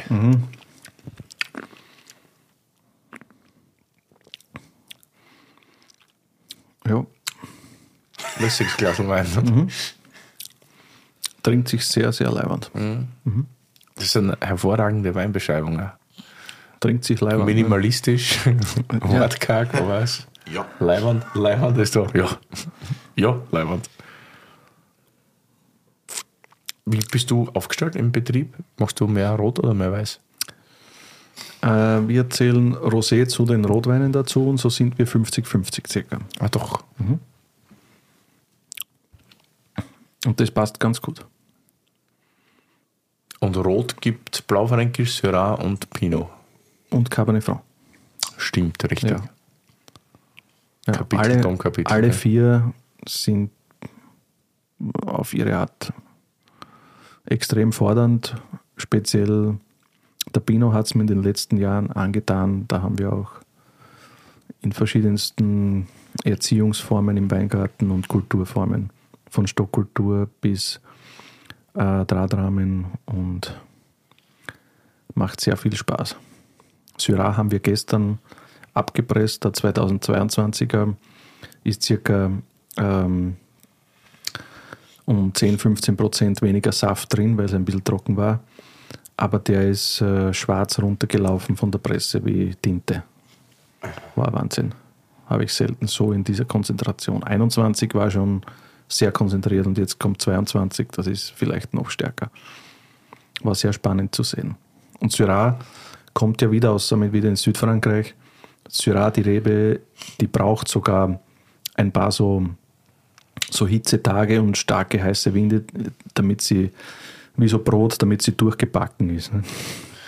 Also, Also das heißt, wenn es jetzt auch trockener war, dass es dadurch logischerweise noch dunkler und noch genau, konzentrierter ist. Ja, die Aromenstoffe und alle Farbpigmente und alle, alle Mineralien, die drin sind, sind noch konzentrierter. Also sowas, wie Willi vorhin gemeint hat, äh, dieses erste Mal, wo er deinen Wein getrunken hat, dass es so richtig schwarz äh, ins Schwarze Nein, ging. Nein, das hat eine sehr, sehr äh, natürliche hohe Konzentration mit 12,5 Alkohol. Okay. Und das ist das, was ich suche im Wein und was auch weltweit äh, extrem rar ist und gesucht wird. Ja. Wie Ja, viel gute der jetzt? Syrahs sind schon Ja. Ja. Aber das ist super, super Blaufränkisch hier. schlüssig, gell? Ja. Ist ja die Farbe ist auch also schön. Basis und so in dem Haus, ne? aber es ist Lassack, Super Lassack Liebstöckel. klingt auch sehr burgenländisch eigentlich. Ne? fast, gell? Ja, das kennt so aus Oberbullendorf oder so. Kennt Aber das. Ja, aber Pullendorf gibt es keinen gescheiten Wein. Ach so, ja, okay, das habe ich vergessen, aber vom Namen her. Ne? Ja, das stimmt. Nein, Bürgern. Hast du denn einen Song mitgebracht für unsere wunderbare Terroir- und Adiletten Spotify-Playlist? Da bin ich gespannt. Ähm, ich muss mich entscheiden zwischen Pink Floyd, Wish You Were Here. Das habe ich erst vor zwei Monaten in Philadelphia live gesehen. Unglaubliches Konzert. Mit Wish You Were Here dann Roger Waters, oder? Ja, extrem mega Konzert. Oder eine zweite Band, die ich abgöttisch liebe, ist Metallica. Und da hätte ich dann Orion. Auch saugeiler Song. Ich glaube, ich nehme Orion, weil äh, Wish You Were Here ist mir heute zu, zu emotional. Okay, perfekt. Ja, dann würde ich sagen Metallica, Ja, mega. Orion, Yes. ab in die Terroir- und Adiletten Spotify-Playlist und ihr klick, klick, klick. Folgt Ja. der jetzt alle sofort. Danke. Jungs, ich habe noch ähm, zwei weitere Fragen an euch. Ähm, Einer der wenigsten. Einmal mit Profis arbeiten. Was siehst du? Ich dachte gerade schon. Leute, das selber jetzt, ja, oder? Was ist da los? Wieso Profis? Nur mehr Burgenländer jetzt. Naja, Burgenländer, Burgenländer sind Profis. Ja, wirklich. Schaut so aus. Ähm, ich habe mir Folgendes überlegt, was ich euch fragen möchte. Die Frage lautet, was war der schönste Rausch dieses Jahres, den du hattest, Willi? Was eine richtig starke Frage. Ja. Starke Frage. Diesen Jahres. Ich habe gestern einen sensationellen Rausch tatsächlich gehabt. Okay. Ich bin echt spät aus der Bar gekommen, weil gestern waren so von. Keine, gestern waren echt sau viele lustige Stammgäste da und irgendwie war so kleine, kleine Krugparty gestern. Es gingen ein paar Jahrgang, Jahrgänge Krug über die Theke und das war, das war super und wir haben echt brav mitgetrunken. Aber der schönste Rausch, an den ich mich wirklich erinnern kann, war eigentlich der Geburtstag vom, Schell, vom Schellhorn. Weil dann habe ich ausgerichtet, weil der Schellhorn feiert nicht so gern seine Geburtstage. und das war während dem Lockdown. Und dann konzentrierst du immer mehr aufs Trinken. Und da haben wir eine richtig super Agenda an Weinen gehabt. Und wir waren zu dritt. Und da haben wir uns so einen eingechechert und das war so ein lustiger Abend. Und jetzt, wenn du einfach so sagst, so ein Rauscherlebnis, an was ich mich spontan erinnern kann, war das echt, echt spektakulär. Das war sehr gut. Und ein sehr guter Rausch war auch, ich war jetzt vor kurzem im Urlaub in Südafrika. Und dann sind meine Freundin Lu und ich zum Chris Allheit gefahren. Und das ist nicht so ein Winzer, der ist ähnlich wie du, der, der mag Tagesgäste, das kann er nicht so, das ist nicht sein Business. Aber wir waren angemeldet und dann war das, wir haben uns echt gedacht, die ersten zehn Minuten, okay, wir sagen ihm jetzt, wir fahren, wenn er keinen Bock hat, soll er einfach wieder gehen. So. Und dann haben wir so ein bisschen zum Plaudern angefangen und zum Plaudern und dann wurde es interessanter und interessanter. Und dann, glaube ich, fingen wir gegenseitig uns an zu mögen. Und einmal hat er nur noch aufgerissen und aufgerissen und aufgerissen und dann kam der Rausch so unerwartet von hinten. Und das sind eigentlich immer so die, die Also lässigsten. heimtückisch, wenn er von Ja, genau, kommt, ja. So. Auf einmal ist er da. Ja, ohne, ohne dass geplant ist. So die Ja. spontanen, die spontanen Sitzenbleiber, das sind die besten. Und dann noch mit Linksverkehr gepaart ist das natürlich ein ultimatives Highlight. Okay. Ja, das Geil. war echt jetzt. Das klingt gut. Klingt nach einem guten Rausch. Ja. Südafrika. Was war deiner? Boah, ich glaube. Ich glaube tatsächlich, äh, diese Weinbörse in Mainz, wo wir auch unseren Live-Podcast hatten, das war auf jeden Fall relativ wild, muss ich sagen. Also, Das da war super. der Abend war halt, äh, der Tag war halt geil. Allgemein, da die Weinbörse natürlich und dann sind wir dann noch weitergezogen. Nee, erst waren wir essen. War das der Abend, wo wir dann vom Döner waren, wo wir essen Ja, waren? ja, Ja, genau. Erst waren wir essen im Pankratz. Oder? Mhm. Das war schon mega nice. Und danach äh, haben wir uns mehr oder weniger durch Mainz treiben lassen, was voll war von Winzern und Sommeliers bei der Weinbörse. Und mein Moment in dem Abend war tatsächlich, wo wir dann vor dem Bahnhofsdöner standen und auf einmal jemand auf meine Schulter klopft mit so einer Magnumflasche Champagner da steht und mir schon so ein Glas gibt. Jetzt säbeln Sie, säbeln Sie. Und alle waren dem Bahnhof, gucken uns so an. Was ist eigentlich hier los? Die riesigen Wirten dort. Also es war wirklich verrückt. Ne? Es gibt da so eine Weinbar in Mainz, das Laurenz. Grüße. Und da war der Wirt und das sind anscheinend zwei Wirten, keine Ahnung. Zum einen haben wir gesagt Bürgermeister der Nacht, weil der war wirklich so, der hatte quasi zu jedem Gebäude einen Schlüssel und überall waren irgendwelche Flaschen Champagner. Also ich weiß nicht, wie das gegangen ist. Vielleicht war er Postler. Ja, vielleicht. Ja.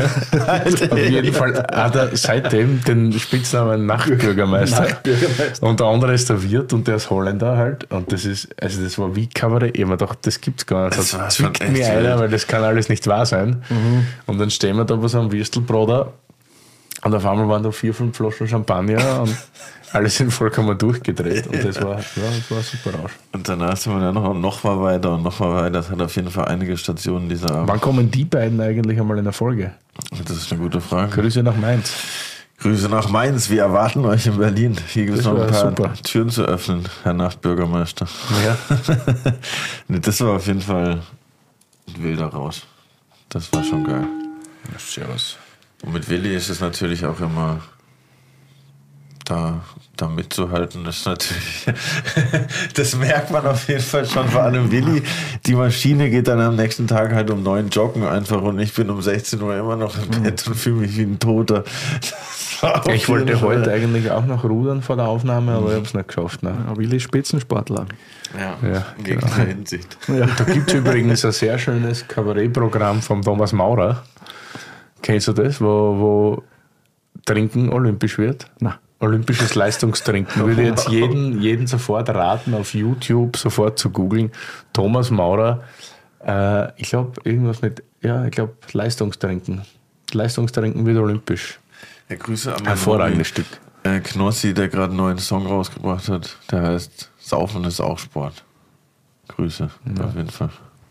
Niveautechnisch jetzt natürlich was anderes. Danke, Curly. Ah, aber ja, gut. es ist eigentlich genau das Gleiche. ja. Besser wäre gewesen, wenn er sagt, Sport ist auch Saufen. Ich werde es ihm ausrichten, Knossi.